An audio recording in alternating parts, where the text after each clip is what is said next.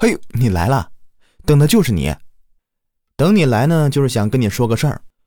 我的全新恐怖怪谈短篇故事集上线了，现在点击节目下方的链接就可以进入专辑订阅收听了，或者直接在我的账号主页找到收听。这个专辑呢，聚焦各国的神秘事件、恐怖灵异传说，带你拨开历史迷雾，探寻背后的真相。像什么现代人吃人事件。美国都市传说、蜥蜴人阴谋论、日本灵异事件、如月车站里的神秘失踪之谜、历史上的活剥皮杀人案、长津湖战役、南京大屠杀等等，都为你一一揭秘。现在是限免期，希望你不要错过免费收听的机会，一起来薅羊毛。订阅专辑打五星加十五字以上的好评，抽奖赢好礼。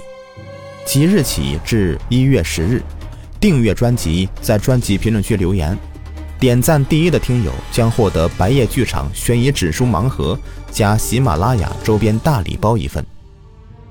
订阅过五万，评论数超过一千，将在评论区抽取三位幸运听友，各获得喜马拉雅独家精美周边一份。我知道你是一直默默支持我的。好了，听完了，知道该怎么做了吧？谢谢啦。这个事是小时候听我爸讲的吧？那时候我应该才七八岁，家里面很穷，交不起电费那是正常的。记得那天晚上非常冷，我家一如既往的停电了，爸爸妈妈、弟弟和我围坐在一起烤火。漫漫长夜没有事干，爸爸就和我们讲起了这个事情。那会儿我听着都很瘆人，现在呢讲给你们听，反倒是没有那么害怕了。这事儿发生在四十年前，那会儿我爸才四五岁吧，半懂不懂的。他后面之所以能够清晰的描述，只不过是我奶奶和他讲过了。言归正传啊，这事儿涉及到了主人公呢，是我爸的发小。也就是我的伯伯，那会儿我伯伯也是个半大孩子，屁啥都不懂，除了去田边捉蚂蚱，就剩下去河边捉小鱼小虾的。那天伯伯也是带着一群自己的小伙伴，趁着秋收的尾声，去坡上来了一次野炊。临到傍晚呢，大家就开始准备回家了，而在回家的路上，就出事了。他们嘻嘻哈哈的打闹回家，这条路啊，跟大人们走了不下百遍了，大家都没什么害怕的。走到半道上，有个小女生说要方便一下，大家就坐在路边等她。过了好一会儿，都没有看到这个小女孩出来，有点不耐烦了，就大声的催她，可是没有得到回应。大家开始有些害怕起来，倒不是怕鬼。而是怕这个小女孩是不是被什么东西、虫子或蛇给咬到了？那可是要命的事儿。我伯伯和几个大些的孩子站起来，去往小女生去的那个地方走过去，发现这个女孩竟然不见了，一点痕迹都没有留下。大家慌了起来，觉得这个女孩肯定是遇到什么人贩子什么的了，忙跑着四处找，都没有看到她的踪迹。后来为了保险起见。大家决定跑回家里面跟大人说，谁都没有发现我伯伯的神色不对。回到了家，跟大人说了原委，小孩们都后怕起来，哭的不行，只有我伯伯没有哭，整个人都呆呆的。大人们都忙着去找小孩了，只有我奶奶发现了伯伯的异样，她上前去，准备把我伯伯叫起来，让他先回家。没想到刚碰到他，他就大声叫了起来。他还一直在说：“不要碰他，不要带他走。”反倒是把我奶奶吓了一跳，以为是孩子被吓到了，往前想拉他。谁知道我奶奶越往前，他就越往后退，哭得上气不接下气的。这时候我奶奶才觉得怪异起来了。按道理说呀，我伯伯不是那么胆小的人。去朋友家玩到半夜才回家的事情啊，也不是没有过，不应该被吓成这样啊！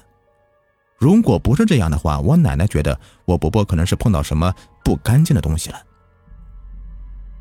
那会儿人呢，多多少少都懂一些这些东西，我奶奶就开始去打水来立筷子，就是说用家里面吃饭的碗装一碗清水，拿一把筷子立在当中，不停的念死去人的名字。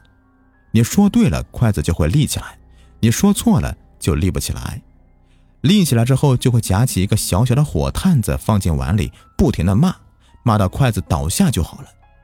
然后呢，把碗里的东西都拿出门去倒掉就可以了。我奶奶喊着喊着，就喊到了我们那儿一个刚刚去世的老太太，这个筷子霎时间就立住了。我奶奶见状就不停的骂，不停的骂。可筷子就是不倒下去，我奶奶也慌了起来，赶紧去找我太婆，就是我爷爷的妈妈。我太婆就慌忙跑到我们对面寨去找我们那儿比较厉害的一个神婆来看。我们那儿分为两个寨子，大寨和小寨。大寨就是对门寨那边的住户，百分之九十八都是苗族，不像我们这边的小寨呀，会有外地人，汉族和侗族混在一起，而且我们这边属于街道。做生意的人都在我们这边，大寨和我们之间呢就隔了一条河，两寨之间最近的一条路就是走吊桥，就是用大铁链吊起来的木板桥，人多的话走起来跟荡秋千似的。神婆在我们那的十里八乡呢名气不小，很多家碰到什么不正常的事，大半都去找她的。神婆来到我家里。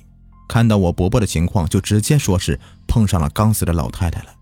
但是这会儿这个老太太不在我伯伯身边，他让我奶奶去拿了一个捕鱼网罩在我伯伯身上，然后不知道拿了什么水往我伯伯身上洒，我伯伯才哇的一声哭出来，哭的是上气不接下气呀。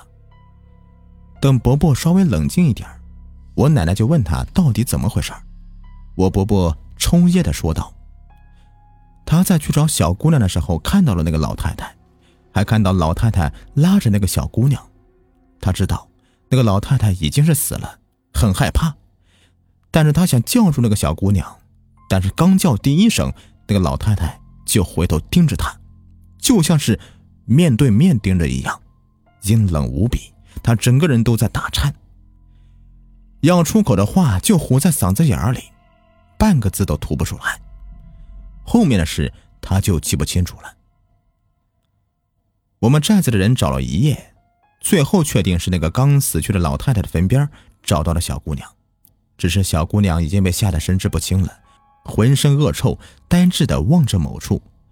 后面也是神婆帮忙救了回来，而我伯伯因为这个事儿，连续的生了三四年的病。鬼婆婆的事呀，在我们那儿后来被大人们用来吓唬小孩说是要夜不归宿的话，就会遇到，带走就再也回不来了。好了，这个故事就说完了。喜欢的话，记得去我专辑首页帮我打个分呐，感谢你们。